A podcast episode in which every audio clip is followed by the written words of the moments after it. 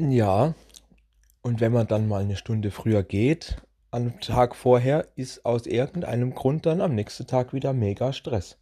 Ja, so war es dann auch. Heute Morgen schon direkt, oh, da habe ich mir gedacht, oh Gott, leck, ich sollte da, hätte daheim bleiben sollen. Das kann ich ja nicht sagen, das, das ist, äh. Da war natürlich total der Stress. Da kamen gleich morgens drei LKWs und wir hatten voll den Zeitdruck, weil wir alle ab- und aufladen mussten und hin und her und so riesengroße, nicht nur so ein paar kleine, wo man drei, vier Palette rein oder so. Nein, Alter, da teilweise 20, 30 Palette rein und raus. Und das in Rekordzeit, meine Fresse, das hat echt gebämmt, ne? Ja, es ist, ja, weißt du, manchmal ist es halt so manchmal ist es halt so. Man hat mal einen guter Tag, da läuft einfach gar nichts und dann ist mal ein Tag, wo einfach alle auf einmal kommen.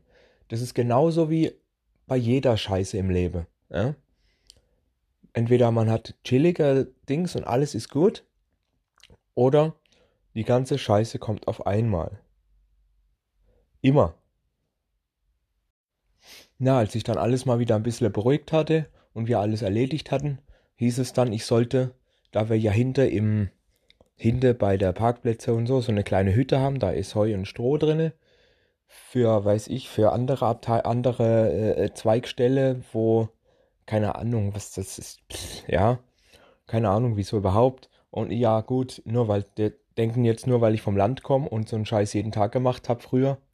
Also, das dazu sage, ja, ich komme vom Land, ich habe schon früher viel mit Tieren und hin und her, weil Bauernhof und so weiter, ich durfte morgens schon vor der Schule Futter machen und weiß nicht was alles für die Tiere und Stroh und Heurichte und all das.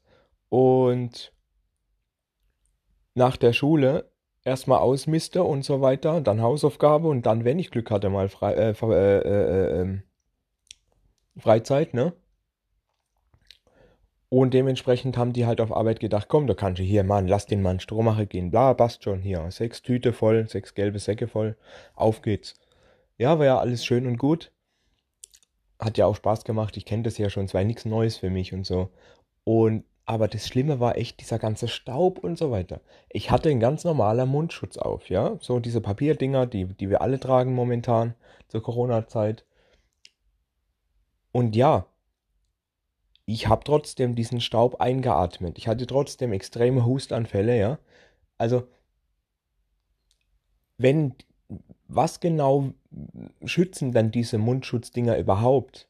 Wenn nicht einmal Staub, wenn die nicht mal Staub fangen, ja? Man muss also bedenken, Viren und sowas und Bakterien sind viel kleiner als Staub. Und wenn da Staub durchgeht, frage ich mich doch, was taugt so ein Mundschutz eigentlich? Nicht, dass ich ein Gegner von dem ganzen Scheiß wäre, nein. Natürlich, das muss sein. Anscheinend ist es wichtig. Aber zu was taugt es denn, wenn da nicht mal Staub aufhält, ne?